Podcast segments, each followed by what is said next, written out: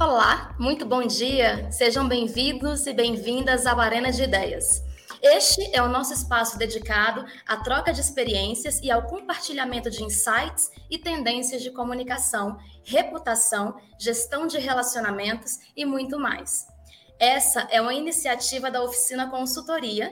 Eu me chamo Márcia Leite, sou diretora da Unidade de Negócios de Reputação e Relacionamento aqui na agência e conduzirei com vocês hoje esse bate-papo gostoso, leve e descontraído para a gente falar com especialistas é, que estão aqui os nossos convidados, e a gente vai trazer uma pauta que está é, trazendo muitas dúvidas, é, muitas, muitos questionamentos no mercado de comunicação, que é o vodcast.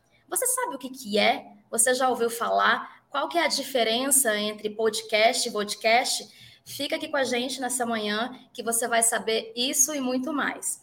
É, antes da gente começar a nossa pauta do dia, eu queria apresentar para vocês os nossos convidados e também aproveitar para compartilhar esse episódio. Deixa sua curtida aqui para gente, é, aqui embaixo no nosso YouTube, é, no nosso Spotify também, no LinkedIn é, os canais aonde a nossa arena está sendo transmitido agora ao vivo para todos vocês.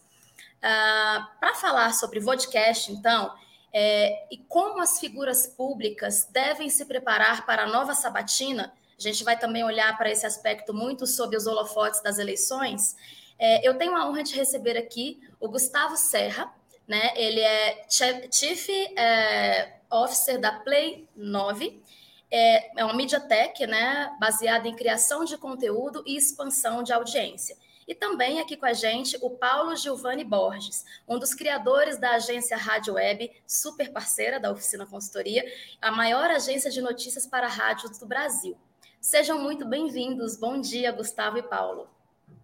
Muito obrigado. É, esqueci só de apresentar aqui um convidado que já apareceu aqui, foi um dos meus gatos. Daqui a pouco vai aparecer outro por aqui. Então é uma honra, brincadeiras à parte, uma honra, um prazer fazer parte desse papo aqui. Espero que renda bastante, que a gente tire todas as dúvidas aqui e estenda o assunto até onde precisarmos. Bacana, Gustavo.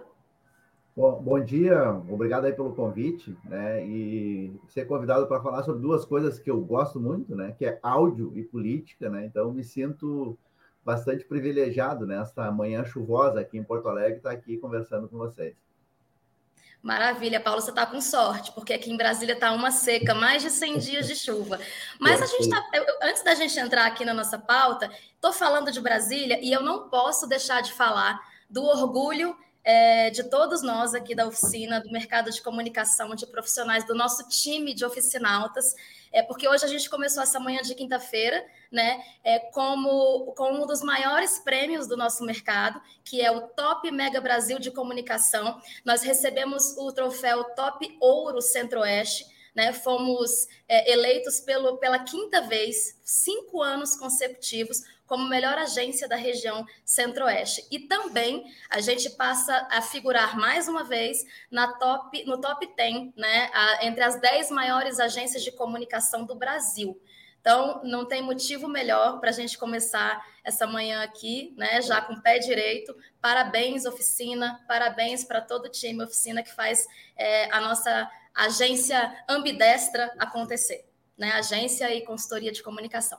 Então, é, parabéns aqui devidamente reconhecidos. A gente abre a nossa pauta, né? Eu vou a, a, já começar criando a polêmica. A gente tem um roteiro. Mas qual que é a diferença? Estão né? falando muito, vodcast, podcast. Vodcast seria uma coisa é, mais ali real, sem tanto, é, sem tanto roteiro, sem tanta pauta, mais no, no improviso. E a gente vai discutir aqui hoje com o Gustavo e com o Paulo, é, como eu tinha dito, né, muito o podcast no âmbito das eleições. Os marqueteiros políticos estão apostando nesse formato para furar a bolha da comunicação, né, da mídia tradicional. Se a gente lembrar lá, mais ou menos em 1989, quando os debates, os grandes debates eleitorais começaram, né, naquela época ali, na época Fernando Collor é, candidato à presidência, contra o Lula também, candidato à presidência na época, grandes consórcios de TVs se unindo para fazer aqueles debates transmitidos né, é, em cadeia nacional, onde apresentadores é, trocavam de emissora ali numa parceria desses veículos é, para tentar prender a atenção do público.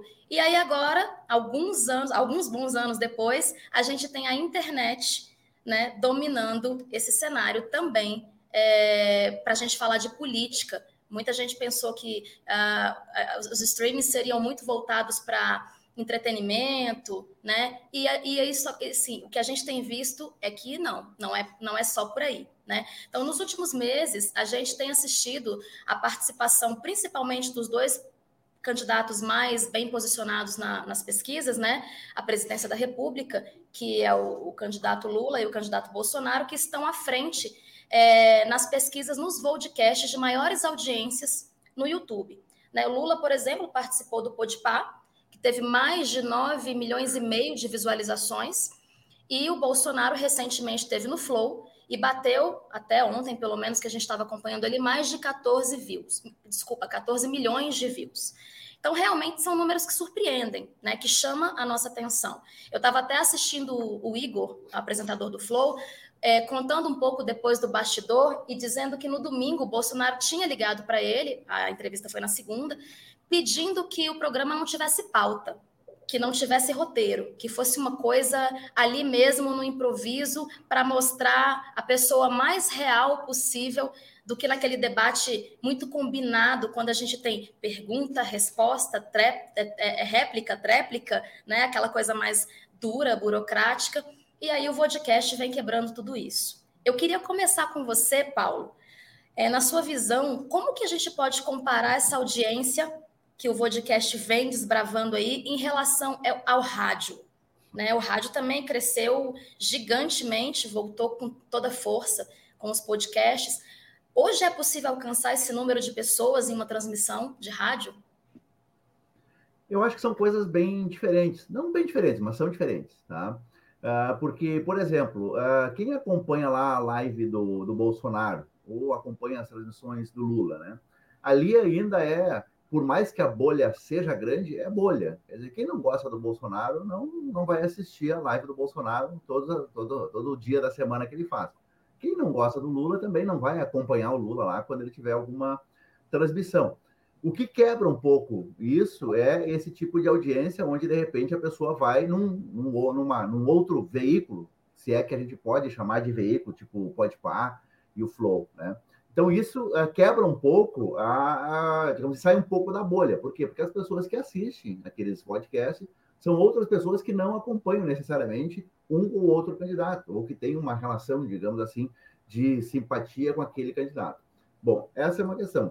É, quando você está falando sozinho e está falando para a tua bolha é uma coisa, quando você está falando para uh, algum, algum, algum outro veículo, vamos chamar assim de veículo, é uma situação diferente porque você está atingindo outro público e a audiência realmente é gigantesca. Né? É, em rádio, aí também tem duas situações que são específicas. Uma coisa é eu estar dando uma entrevista numa rádio, que pode ter uma audiência muito boa. Vamos pegar aqui, Rádio Gaúcho aqui no Rio Grande do Sul, Itatiaia lá em Minas Gerais. Enfim, nós temos uma série de rádios que tem uma audiência que também chega a milhões de, de, de pessoas. E muitas vezes essas entrevistas não são feitas ao vivo e depois até são repetidas em algumas situações. Então, uhum. também vai atingir um público bastante interessante. E tem uma outra situação que é a campanha eleitoral em si, que é quando o candidato vai falar para todas as rádios, né?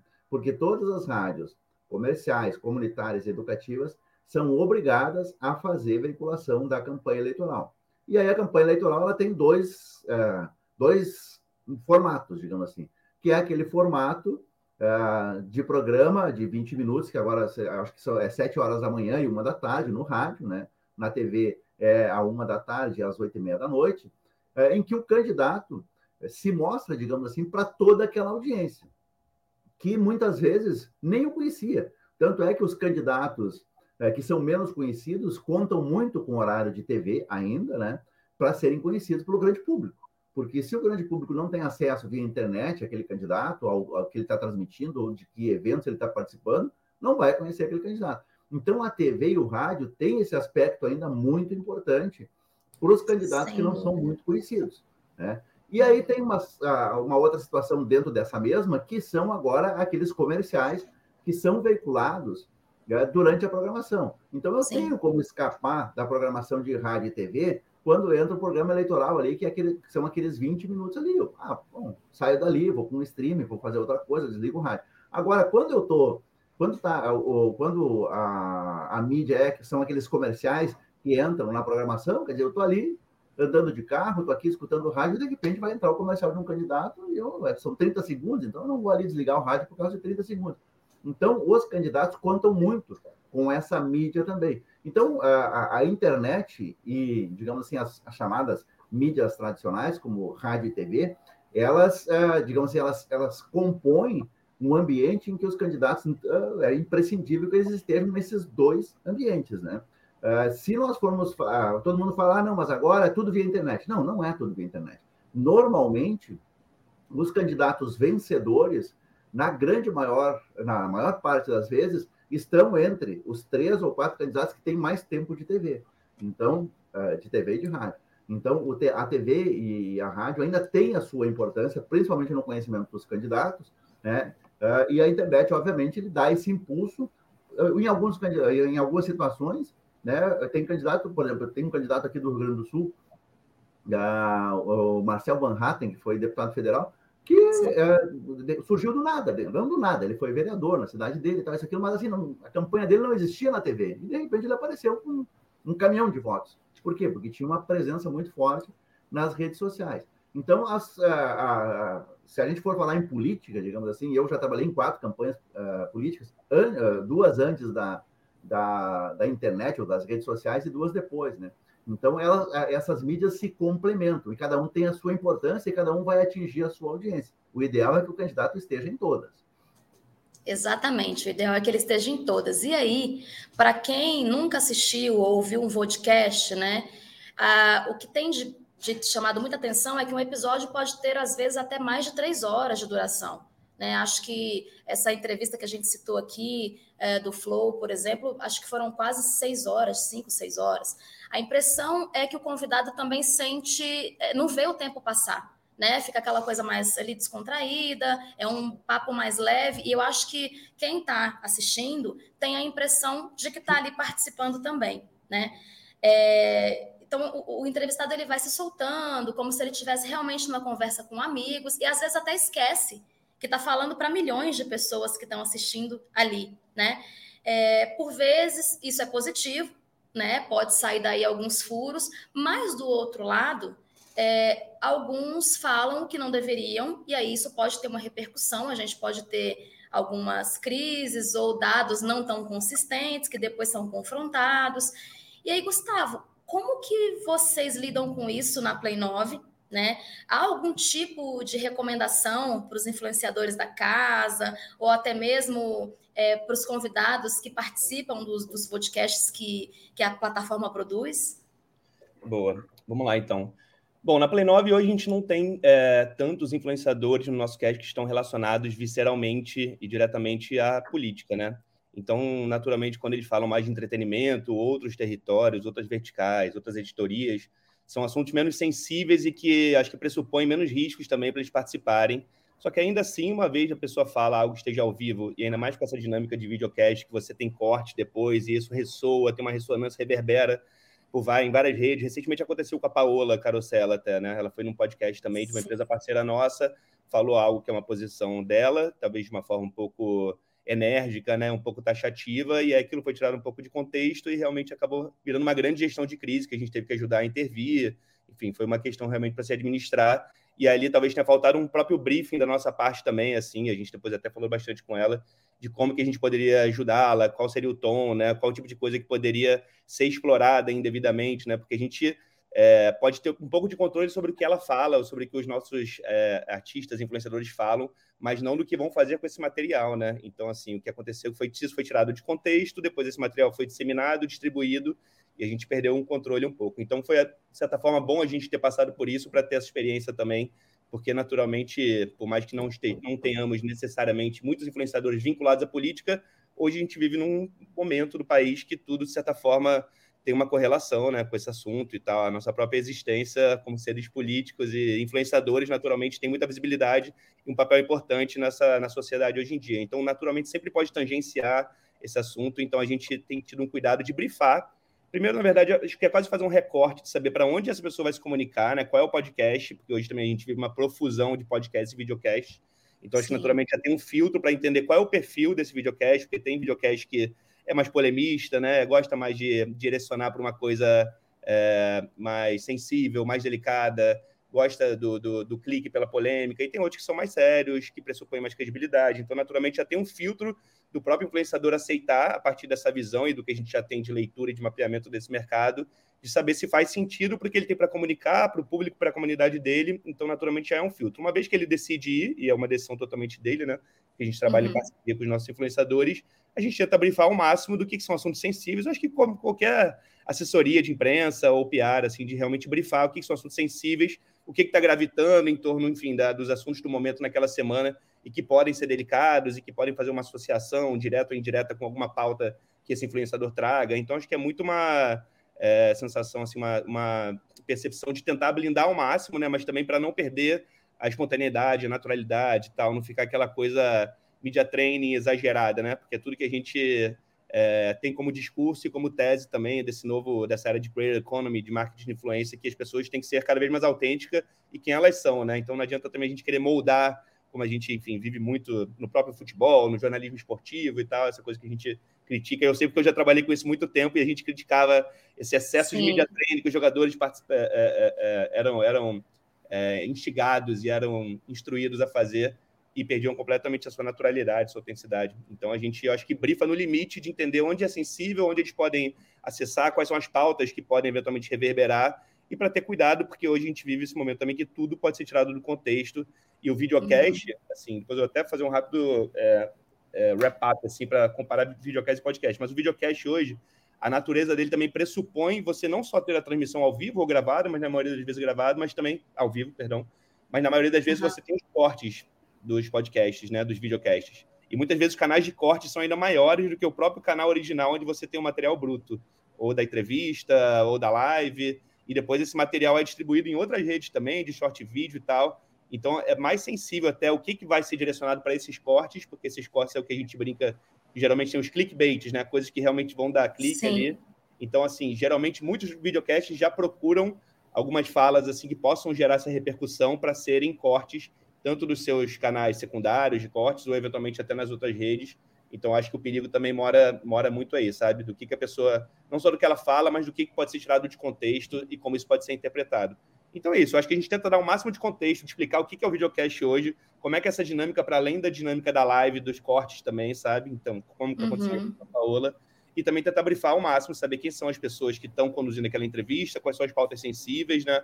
E aí eu acho que primeiro fazer um filtro se faz sentido e depois fazendo tentar minimamente direcionar, evitar falar de algumas pautas sensíveis, mas sem perder a autenticidade e sem dizer o que a pessoa pode falar ou não, mas eu acho que é só dar as orientações devidas, assim, né?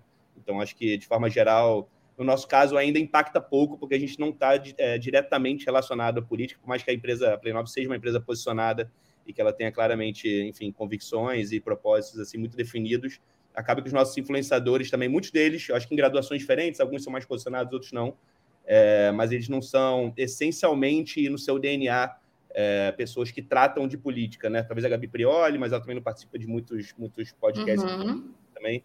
Mas, no geral, a gente não tem tido tanto problema em relação a isso, mas ainda assim a gente tenta fazer essa blindagem ao máximo, sabendo da repercussão que pode ter, sabe? Então, acho que o nosso cuidado é muito mais nesse sentido.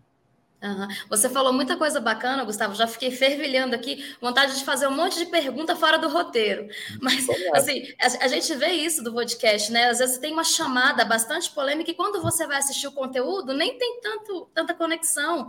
Disso que você estava falando dos cortes, né? Que é muito Sim. mais pela, pelo, pelo like, pela audiência, né? Mas você falou do Media Training também, e é, o Media Training, você consegue, né, direcionar o porta-voz ali para, de repente, uma entrevista de 30 minutos, uma coletiva que dure no máximo uma hora, vamos, vamos colocar, pensar bem, bem para cima, mas como a gente falou dos podcasts, chegam até às vezes três, quatro, cinco horas de duração, não tem media training que vai segurar né, a máscara ali por muito tempo. Então, isso que você fala tem todo sentido. É, e a coisa da autenticidade que as pessoas buscam também é, né, nesse formato. Então, assim, a gente tem aqui é, uma pergunta, pergunta da Patrícia Marins. É, qual a dica que vocês dois, aí eu queria ouvir os dois, é, né, também, é, que vocês podem dar para quem quer ter uma boa curadoria de podcasts? Porque, assim como você falou, Gustavo, é uma profusão de opções que a gente tem, né? E como selecionar nesta profusão e nesse, nesse universo gigantesco é, uma curadoria para a gente poder orientar, pensando em segmentar, talvez, né? Um pouco da, da pergunta que a Patrícia traz para a gente aqui. Quer falar, Gustavo? Depois a gente ouve o Bom, Paulo. Posso também. começar, então. Eu acho que é legal até a gente voltar é, e fazer uma contextualização da diferença de podcasts e videocasts, né? Porque eu acho que todo videocast é um podcast, pressupõe ser um, um, um podcast, mas nem todo podcast, quer dizer, um podcast nunca vai ser um videocast. Então, assim, na verdade, eu acho que o videocast nasce, ele é quase uma é, um desdobramento, um spin-off assim do próprio é, é, é, podcast.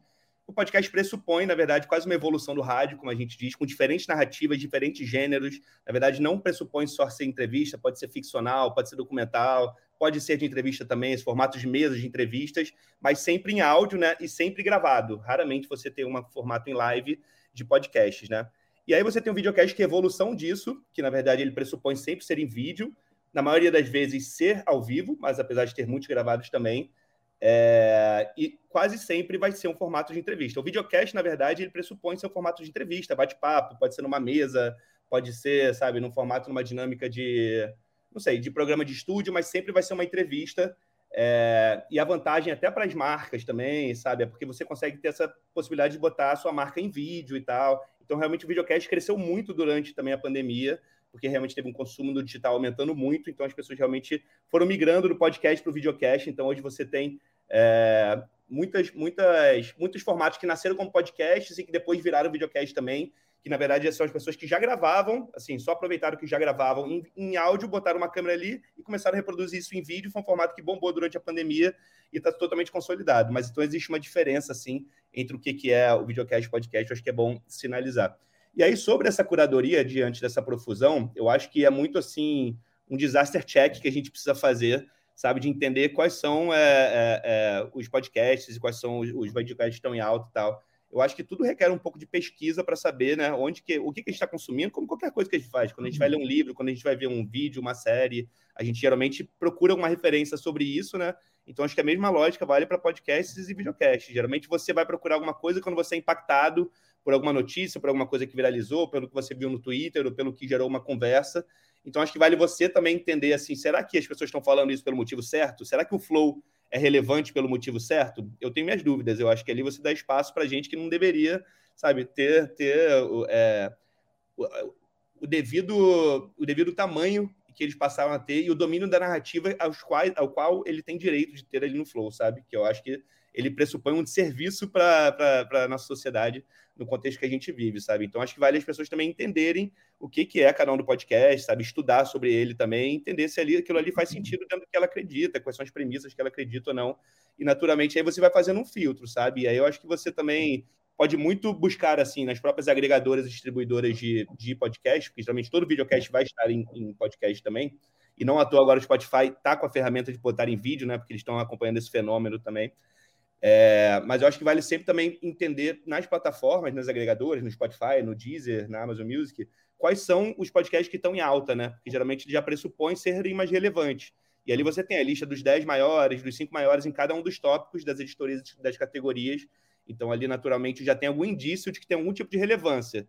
Eu acho que ali já é um corte e, eventualmente, cabe depois a cada um entender se o direcionamento que a pessoa, que aquele podcast, videocast tem, é pelo motivo certo, pelo motivo que ela acredita ou não, sabe? Então, eu diria que essa curadoria que as próprias agregadoras já fazem já é um bom filtro, mas eu acho que é legal cada um também fazer o seu disaster check para ver se aquela mensagem, se a, tipo, é, o background de cada um dos apresentadores está alinhado com o que a pessoa acredita e se faz sentido para o que ela espera ouvir também. Perfeito. Paulo, e na sua visão, como é que você acha que a gente pode fazer essa avaliação? Bom, em qualquer tipo de bate-papo, seja podcast, podcast ou conversa de bar, né? É, tudo que é mais espontâneo fica mais interessante, né? Então, uh, tudo que é estar tá num ambiente mais controlado fica mais desinteressante, né? Então, assim, bom, se eu vou para uma conversa que é, sei lá, sobre futebol, uh, ou mesmo sobre política, onde eu não estou envolvido diretamente na política, simplesmente quero dar opinião sobre tudo que está acontecendo, é, é melhor que não tenha controle nenhum, né? Deixa que as pessoas sejam aquilo que efetivamente, ou seja, espontaneidade total, autenticidade total e tal. Agora, se eu estou assessorando um candidato, por exemplo, e aí falando de uh, media training, de curadoria e tal, enfim, aí tem orientações que, claro, cada marqueteiro tem a, a digamos assim, as, a, a, os seus conceitos de como o candidato deve se portar, e tem muitas situações em que você não consegue controlar o candidato. E, aliás, a tua, o teu objetivo não é controlar o candidato, né? O candidato tem que ter a sua autenticidade. Eu acho que normalmente, numa situação uh, em que nós estamos vivendo, de uma política uh, da forma como a gente está vivendo, com essa dicotomia entre dois candidatos, principalmente, com essa uh, polarização existente, é, inclusive, agora se falando em guerra santa, quer dizer, nós vamos agora discutir crenças, vamos discutir uh, Deus, vamos discutir uh, as religiões, então, uh, que na verdade é uma falsa discussão, né?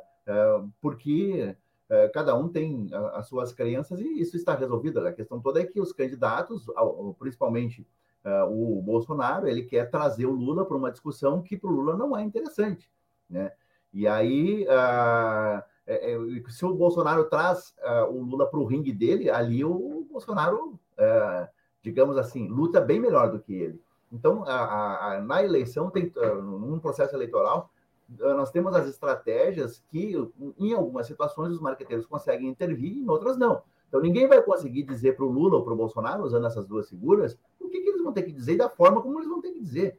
Né? E tanto eles não seguem isso que eles falam muita bobagem. E aí, no outro dia, falando nos cortes, digamos assim, o que aparecem são as bobagens. Então, assim, eu não vou perder lá, de repente, quatro horas para assistir o que aconteceu. Não, eu vou pegar ali já o que foi editado. Né? E ontem eu até uhum. falava com a, a, a nossa a responsável aqui pelas redes sociais, a Laura, e ela falando que, ah, o, o, na verdade, hoje o que está se fazendo é ah, mais ou menos o que o rádio fazia, a TV fazia. Vai lá e edita e coloca as partes principais e tal, e até muitas vezes provocando que o candidato fale, fale alguma bobagem, né?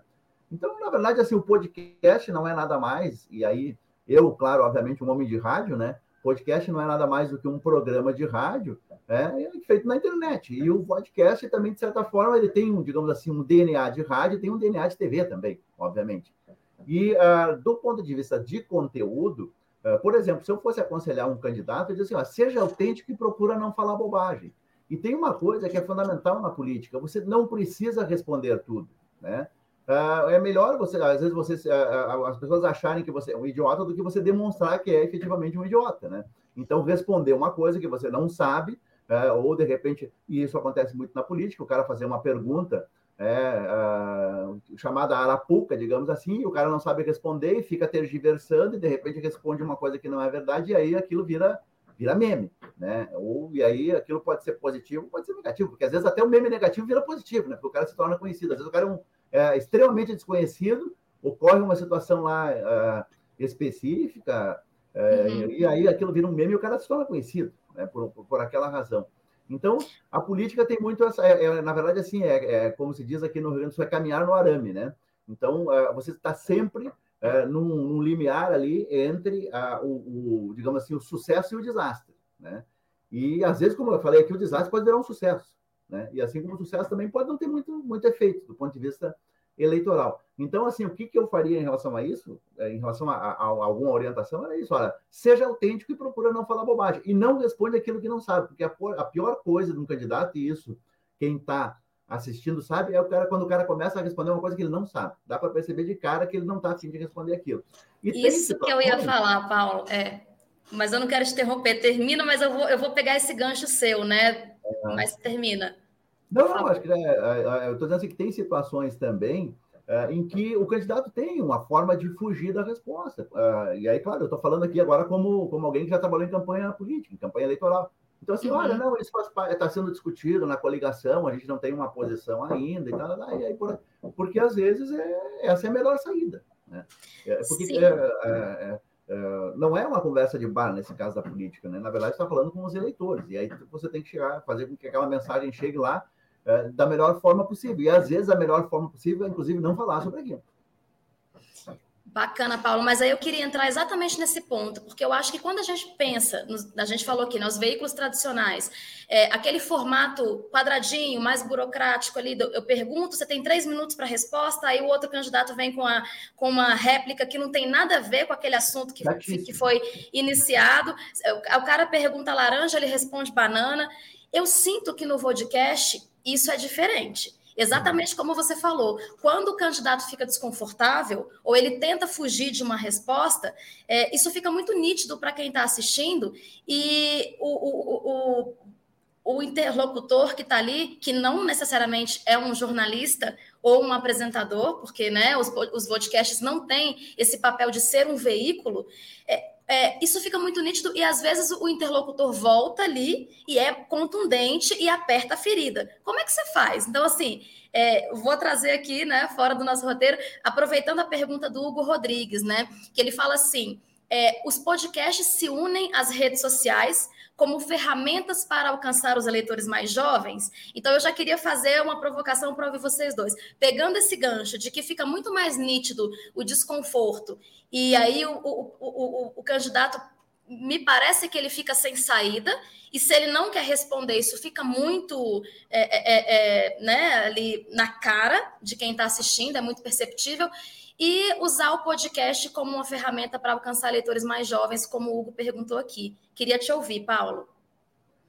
Bom, uh, o, o, debate de TV hoje, já há algum tempo, né, até por, por, causa da lei eleitoral, porque a lei eleitoral tem uma série de, de regramentos e tal, que você tem que convidar um número X de candidatos, então dificilmente você consegue fazer um debate. Hoje, na, eu estava lendo ontem uma matéria sobre isso, então assim, nós temos 12 candidatos a presidente, e na maioria dos estados a gente tem mais de oito candidatos a, a, governadores.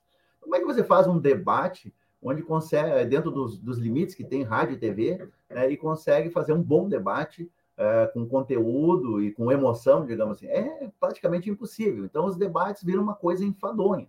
Né? Quando você vai para outra, para outra esfera, para outra plataforma, que é uma plataforma que não tem limite de horário, que é a internet, então ela fica muito mais instigante dependendo, obviamente, né? Uh, isso é uma coisa de quem pergunta, de quem é que está fazendo parte. É, infelizmente, os dois principais candidatos a presidente estão se negando a debater, mas seria muito interessante que eles pudessem ir para a plataforma de internet e debater uh, somente os dois candidatos que hoje, digamos assim, eu, eu acho que seria interessantíssimo ter o Ciro, né? Porque o Ciro é um cara que não tem, uh, digamos assim, ele é, o Ciro é muito parecido com o Bolsonaro do ponto de vista da, da, da agressividade. É, quando eu estou falando agressividade, que não é necessariamente uma agressividade ruim, é uma agressividade política, de chegar e colocar, a, a, digamos assim, a, as coisas no seu devido lugar e numa linguagem. Obviamente, o Ciro, eu acho que ele tem muito mais conteúdo, digamos assim, do que os outros dois candidatos, inclusive, né? Uh, e ele seria interessante estar num debate como esse, mas numa arena onde não tivesse essas limitações. Né? O, os debates é, dos candidatos a presidente nos Estados Unidos têm esse formato, né? mas normalmente são só dois candidatos, onde eles ficam batendo um papo ali dentro de uma arena. É uma coisa muito mais interessante do que essa coisa de pergunta e resposta, 30 segundos para responder, um minuto e meio, uh, 30 segundos para perguntar, um minuto e meio para responder.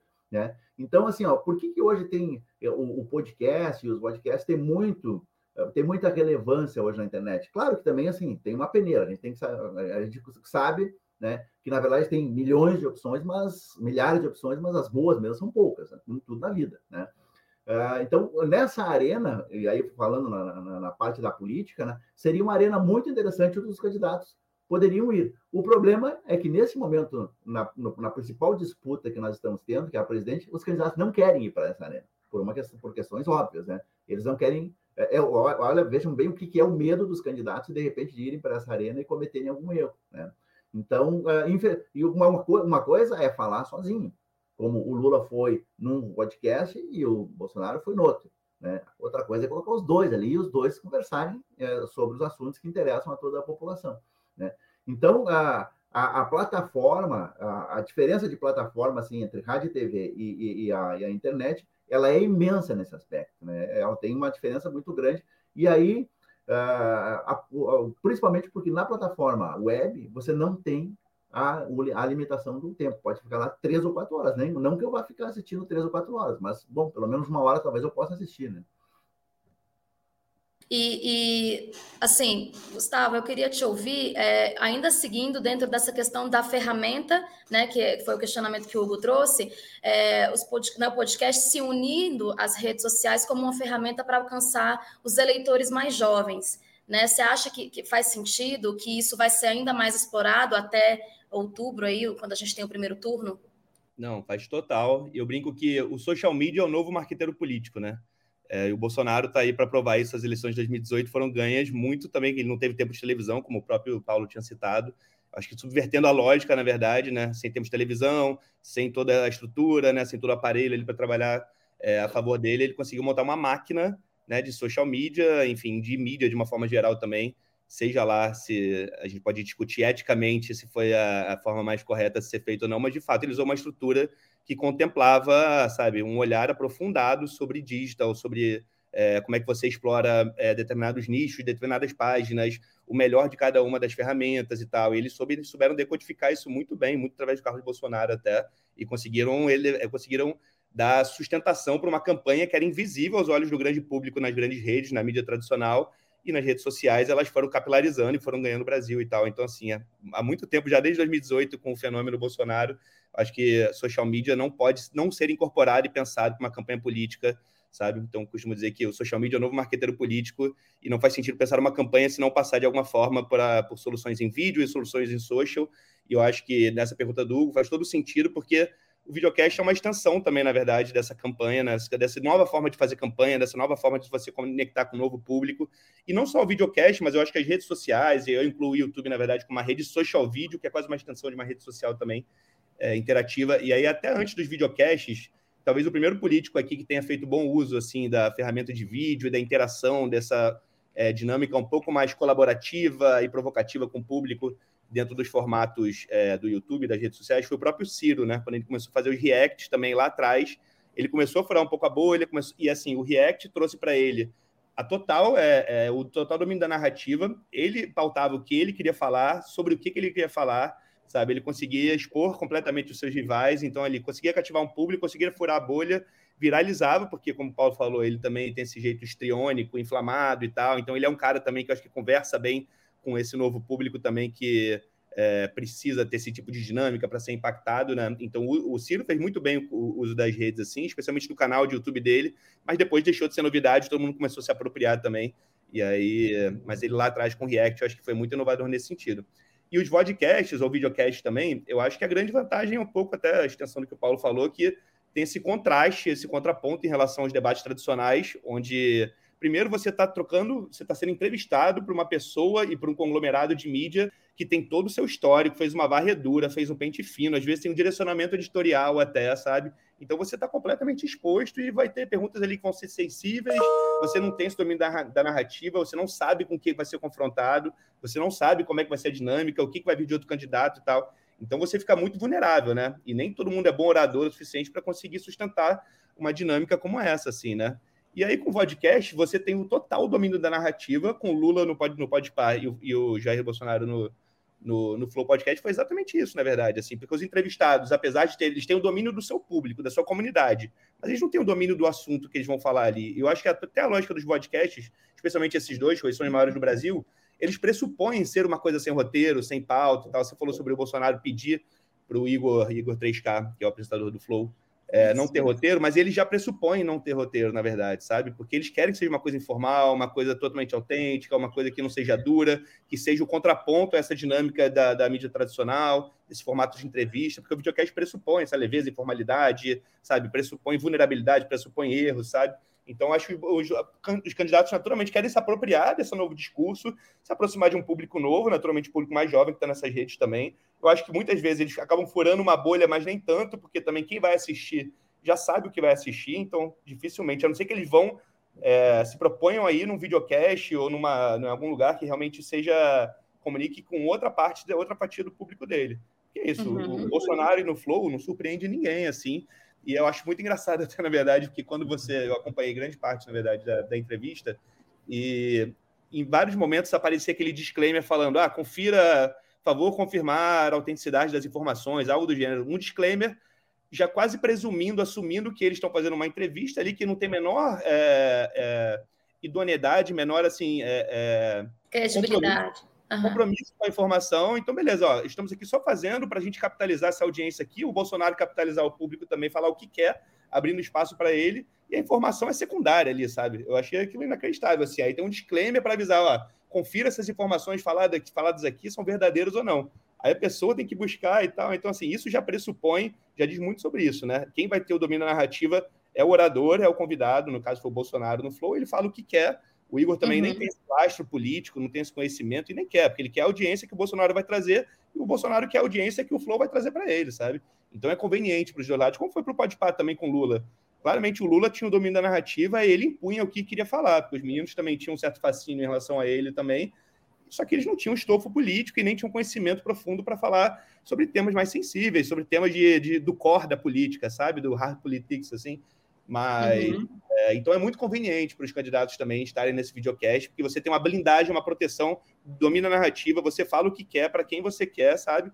E é isso. Então acho que eu certamente faz parte da estratégia já dos, dos candidatos também fazer esses videocasts e cada vez mais fugir desses confrontos, dos debates, para você conseguir direcionar a sua fala para quem você quer falar e tal, né? Já se mostrou uhum. uma, uma estratégia acertada e cada vez mais vem se consolidando. Então, quanto eles têm espaço para falar, e assim, eu acho que esses próprios podcasts poderiam eles mesmos, pelo menos, já que eles são a nova forma de comunicação, nessa dinâmica de comunicação pulverizada, dos novos protagonistas dessa nova mídia, eles poderiam ter esse cuidado, pelo menos assim, com credibilidade da informação, saber o que, que eles vão falar, a responsabilidade que eles têm, eu acho que muitas vezes não tem, e talvez ter esse uhum. contraditório. Pô, se vamos chamar o Bolsonaro aqui, vamos chamar o Lula para falar no dia seguinte? Você chamou o Lula, vamos chamar o Bolsonaro? Vamos chamar o Ciro, sabe? Não tem. Então, assim, mas é o que temos hoje, esse é, é o modus operandi atual. Então, acho que os políticos, se eu fosse é, parte da, da, da, do comitê de campanha, de qualquer um deles, uhum. eu falaria certamente para poder participar ao máximo desses videocasts, sabe? Poder passar sua mensagem, porque é o lugar mais seguro para eles. Eu não sei se é o melhor lugar enquanto jornalismo, enquanto comunicação, né? Porque a gente pressupõe alguns riscos, mas certamente para os candidatos é uma estratégia super vencedora. É, é, Ou seja, só, pode só falar, pra, Paulo. Não, só para complementar uma coisa aqui que agora na conversa, na, na fala do Gustavo, me veio aqui a.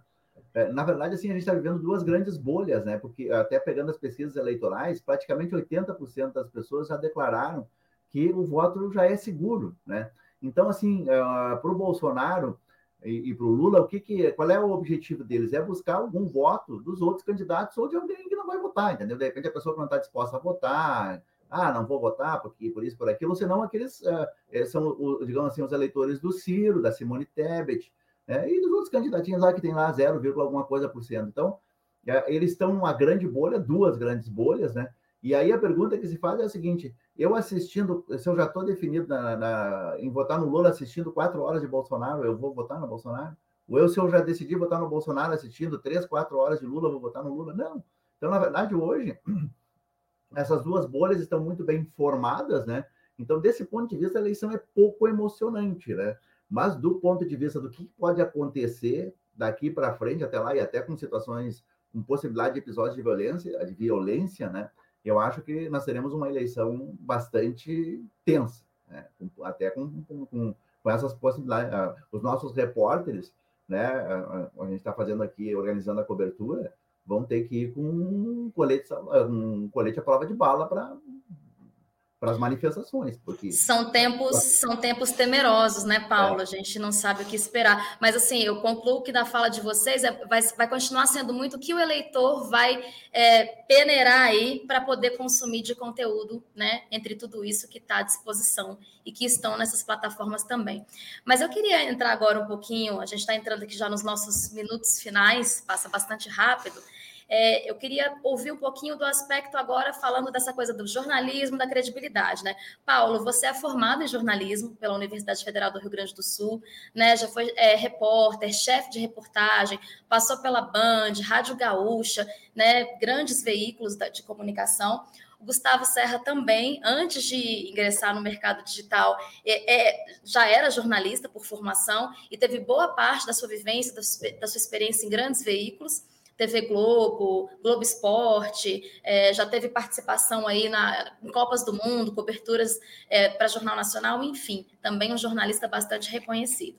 Então eu queria entrar um pouquinho nesse, já que estamos aqui só entre jornalistas, eu queria entrar um pouquinho nesse universo, né? É, quando, aqui na, na oficina, nós somos especialistas em reputação e gestão de relacionamentos.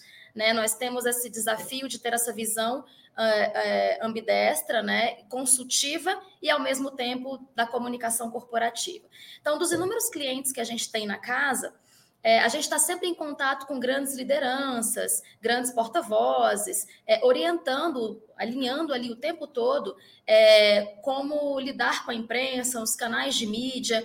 E o ao vivo, que é uma realidade, como o Gustavo detalhou para a gente aqui dos podcasts, né? É, sempre é um desafio. Então, eu queria ouvir vocês, é, na visão assim, quais seriam, entrando no caráter técnico, é, quais seriam as principais recomendações né, que uma figura pública deve seguir para encarar uma sabatina digital? O Paulo já falou um pouquinho, né? Não fala bobagem, né, não responder a tudo, mas é, vamos falar especificamente do ao vivo, pensando nas eleições. É, vocês têm, assim, alguma, algum, alguns pontos que seriam importantes destacar na visão de vocês? Gustavo? Quer começar? Tá, posso. Ah, no, normalmente, assim, ah, eu já trabalhei com diversos tipos de candidatos, né? Ah, quatro candidatos, na verdade, a governador. Na verdade, são três, porque, na verdade, uma das campanhas eu fiz o mesmo candidato. E também já presenciei muitas campanhas, porque, na verdade, quando você vai estar tá trabalhando, tu vai ah, acabar acompanhando os outros candidatos também, né? E assim, ó, tem situações que ah, não adianta, é o perfil do candidato. Tem candidato que é sangue frio né, e sangue no olho ao mesmo tempo. Tem outros candidatos que não têm nenhum carisma. Tem candidatos que são super carismáticos e necessariamente eles não, eles, não, eles podem não ter, digamos assim, a, a melhor argumentação, pode de repente, uh, do ponto de vista da colocação dos seus, uh, dos seus argumentos, não, não ter a melhor ordenação, digamos assim, mas eles, eles têm muito carisma, né? E tem outros candidatos que são uh, especialistas, muitas vezes, em gestão, por exemplo, e uh, não conseguem, digamos assim, a, ter uma, uma, uma, forma de falar ou ter um carisma que consiga atrair o, os eleitores e mesmo aquelas pessoas que estão assistindo aquele debate. Então, isso uh, do ponto de vista de orientação para os candidatos, uh, tem uma coisa de media training. Olha só, você é muito é, é, sangue frio, você é pouco emocional, tem que. Mas não adianta tu querer fazer porque a pessoa se emocione mais, ela não é, não é o perfil dela, né? Então, o, na verdade, o, o, o, grande desafio de quem trabalha em campanha eleitoral, de quem vai orientar um candidato, é conseguir tirar daquele candidato de todas as suas limitações, e todos têm muitas limitações, né? Alguma coisa que você consiga fazer com que, não que ele mude, né, mas que ele consiga ter, uh, consiga oferecer naquele debate ou naquela conversa algo que uh, facilite a compreensão do eleitor né, e que demonstre que ele tem capacidade para executar, para depois exercer a, aquele cargo. É uma coisa muito difícil você mexer na, uh, digamos assim, na essência daquele candidato. Então, assim, não me venham com essa que o marqueteiro fez o candidato. É muito difícil o marqueteiro fazer o candidato. O candidato é aquilo que ele é e você consegue mudar muito pouco. O que muitas vezes uh, uh, faz com que o, o, o, candidato tenha sucesso são situações como essa que aconteceu com o Bolsonaro em 2018, né? que uniu ali uma, digamos assim, uma rejeição muito grande à, à, à corrupção, enxergaram no Bolsonaro aquela, a, digamos assim, essa possibilidade eh, de alguém que já vinha há 28 anos dentro do, do, da estrutura. Quer dizer, o Bolsonaro foi eleito como novo, sendo 28, deputado, 28 anos deputado, deputado federal, né? Só que isso é uma coisa meio incompreensível. De repente tem aquele arrastão e as coisas acontecem como aconteceram em 2018. Eu não creio que neste ano, nessa eleição, a gente vá ter situações como essas, tá? Na eleição para prefeito já tivemos uma situação bem diferente da de 2018. E agora, em 2022, eh, eu acho que não, ah, o cenário não está, digamos assim, demonstrando que nós vamos ter alguma surpresa do ponto de vista eleitoral. Falo isso tanto para presidente como para governadores. Então, uh, respondendo assim de uma forma mais objetiva, o, quem trabalha com campanha eleitoral, quem, quem procura orientar algum candidato, na verdade, assim, ó, ele tem que oferecer algumas técnicas uh, e algumas orientações, mas ele não vai conseguir mudar a essência daquele candidato. Ele vai tentar dar uma reorientada para que o candidato possa se oferecer melhor aos seus eleitores. Né? Boa. posso complementar aqui, então, eu acho que talvez trazendo um, um viés, um olhar mais para o digital, né? Mais para o que a gente estava falando do podcast, já que o Paulo também trouxe muita visão é, do debate tradicional, enfim, das, do, do, ao vivo da parte da campanha, que geralmente tem esse desdobramento nos debates e esse tipo de, de postura e como é que eles conduzem. Então, vou tentar fazer um recorte. Viés mais... político, né? É. é exatamente. Vou tentar fazer um recorte mais para o digital, em extensão do que a gente está falando também, especialmente nesse caso do Bolsonaro, do Lula, nos principais podcasts. É, eu acho que, assim, como orientação, naturalmente, eu acho que tem toda essa blindagem, um briefing de entender muito qual é o contexto, né? Para quem você está falando, qual é o público que você está falando também, entender o que, que eles querem ouvir, já que a gente, nesse caso, eles têm esse domínio da narrativa. Então, acho que, assim, é um lugar que eles precisam, acho que talvez ao contrário desse debate de TV e da mídia tradicional, onde eles estão sempre enclausurados dentro de uma certa caixa, né? Eles precisam trazer alguns valores ali, sabe? Porque você está falando com. Não está falando com, com bolhas, você está falando com um público, um range muito grande de pessoas. Então você precisa estar sendo dentro de certos moldes também que sejam palatáveis para a sociedade de uma forma geral, sabe? Então você geralmente vai ter mais esse melindre, vai ter mais esse resguardo, esse cuidado com o que você fala, da forma que você fala, da forma que você se veste quando você está num debate eleitoral tradicional, numa grande mídia.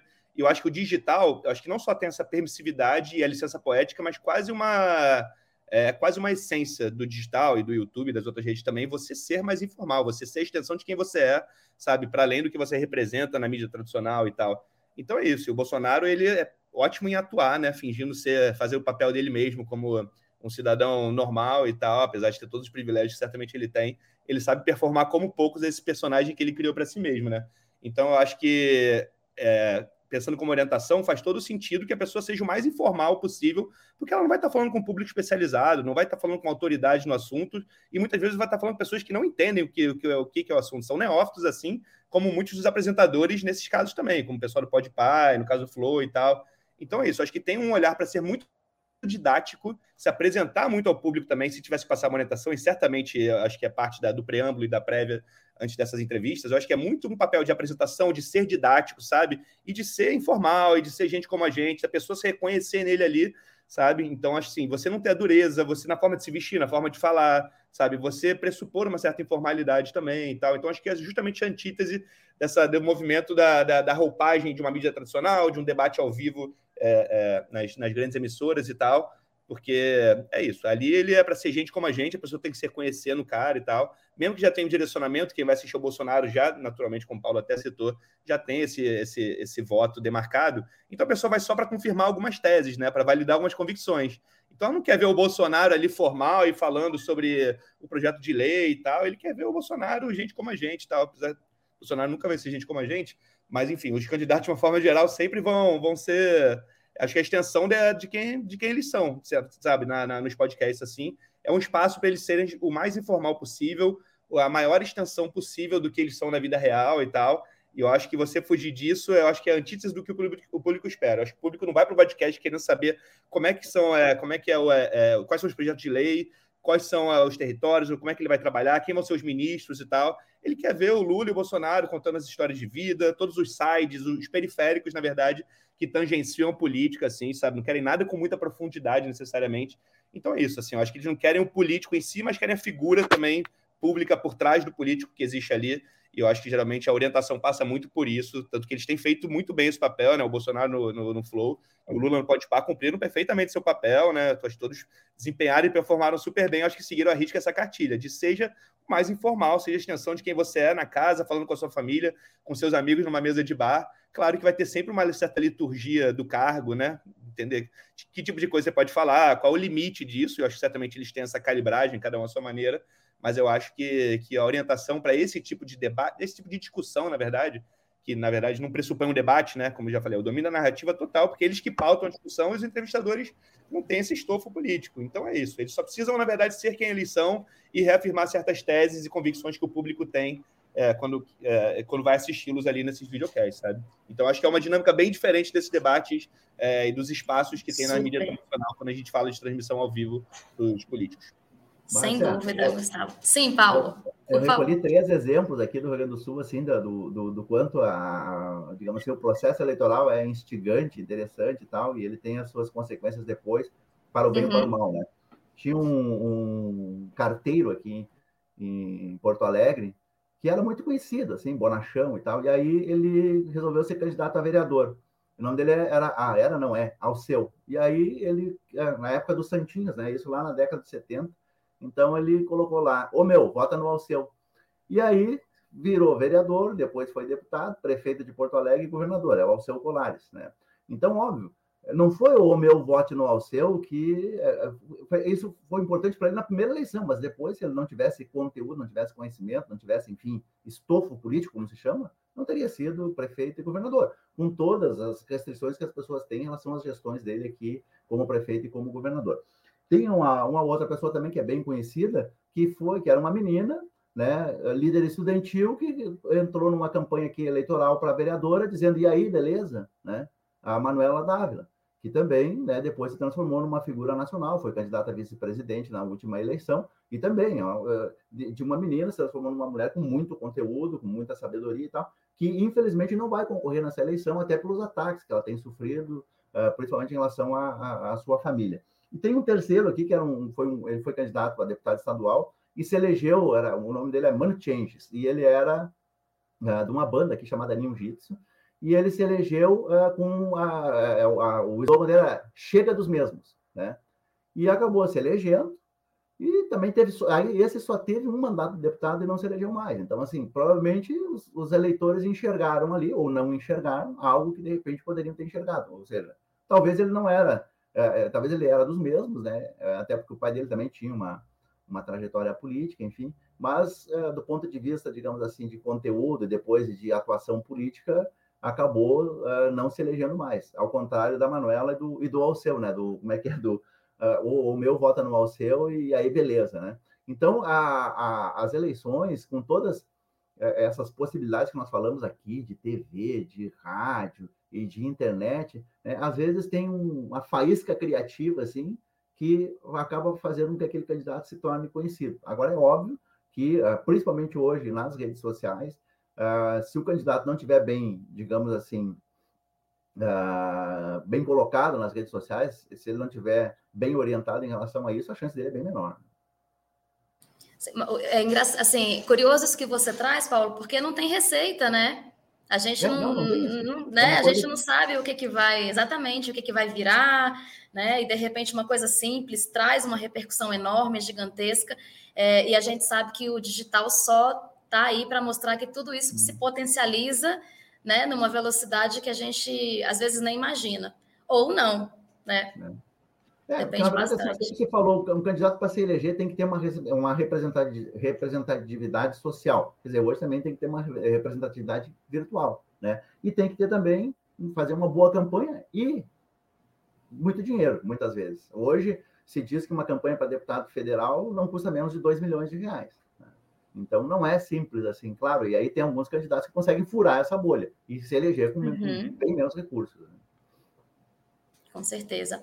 Bom, a gente está chegando aqui aos nossos minutinhos finais. Eu queria muito agradecer a presença de vocês. Obrigada, Gustavo Serra. Obrigada, Paulo. É, queria agradecer também a nossa audiência, todo mundo que está acompanhando o Arena. Obrigada, obrigada por acompanhar aqui a, o Arena de Ideias em todos os nossos canais da Oficina Consultoria. Foi um debate muito gostoso, extremamente rico né? A gente poderia ficar falando aqui. Eu, eu tenho várias perguntas aqui que quem está acompanhando é, mandou, mas não dá para a gente fazer todas no ar aqui. Mas muita coisa legal, muita curiosidade é, que a gente poderia explorar, né? Então, assim, dava para fazer aqui mais uns dois ou três. É, como é que é? Podcasts aqui com vocês, né? Mas infelizmente o nosso tempo está acabando, então eu queria mais uma vez agradecer a todos. É, espero vocês que estão aí acompanhando a gente no nosso próximo Arena de Ideias, né, quinzenal. A gente vem com sempre muitas novidades. É, Inscreva-se aqui no nosso canal, para você que ainda não acompanha. Siga o arroba Oficina Consultoria nas nossas redes sociais, tá? Para acompanhar as datas e os temas das nossas próximas edições. Eu queria é, né, dar uns, uns, minutinhos finais aqui para vocês se despedirem, Gustavo e Paulo, e depois convidar todos para ficar com a gente no finalzinho para assistir um vídeo diferente do que, do, que, do que a gente costuma fechar as nossas edições. Hoje tem um vídeo novo, é, voltado à nossa premiação de ontem e no Prêmio Top Mega Brasil. Tá bom? 2022. Obrigada. Eu deixo só as despedidas, despedidas aqui com você, Gustavo e Paulo. Bom, obrigado pelo, pelo convite. tá? E uh, vamos nos preparar aí para viver grandes emoções aí nos próximos é, 50 e poucos dias, acho que ainda tem menos de 60 dias aí para a campanha eleitoral. É, eu acho que depois da campanha eleitoral teremos uma pauta bem interessante para conversarmos aí também, principalmente sobre, sobre eleições, sobre política e cenários, sobre, né? É, não, e, e aí até para a gente avaliar que influência né, nós tivemos da TV, do rádio, das redes sociais na eleição. Maravilha, Gustavo. Boa. Obrigado também, agradeço muito. Parabéns pela iniciativa de fomentar esse debate, que é justamente o que a gente tem sentido falta, né? É, também no contexto político atual. Então, obrigado, Márcia, obrigado, Paulo, obrigado aos meninos da Intérpretes de Libra também, por terem feito esse trabalho aqui com a gente. É, foi muito bom, muito bom fomentar o debate, falar sobre esse tema num momento tão crucial. Eu acho que se for para deixar um recado também, eu acho que é para que as pessoas tenham um senso crítico, né, do que, que elas estão consumindo. A gente vive a era da desinformação de fake news e tal, e como a gente vive essa pulverização da mídia, todo mundo fala o que quer, onde quer, né? Então a gente falou muito sobre os formatos, mas não falou sobre esse risco tanto. Então acho que é legal também que as pessoas tenham, tenham esse senso crítico de saber o que estão consumindo também. Até falei sobre aquele disclaimer lá do Flow e tal. Acho que as plataformas já têm feito um trabalho avançado nisso também, nesse sentido de conseguir ter diretrizes mais firmes em relação a isso, políticas de segurança e tal, de fake news, mas é importante que as pessoas tenham esse senso crítico de entender o que elas estão consumindo e o tipo de informação também que elas vão disseminar. Então, acho que é muito importante, está vivendo um momento muito crítico e fundamental, então é legal que todo mundo também pesquise bastante, estude e que a informação seja difundida da melhor forma sempre. Mas obrigado mais uma vez. Todo mundo é produtor de conteúdo, né, Gustavo? Exatamente, exatamente. Tem um risco gigantesco nisso aí, com certeza. Então tá bom, gente. Mais uma vez, obrigada. Um bom restinho de semana para todo mundo. Até a próxima.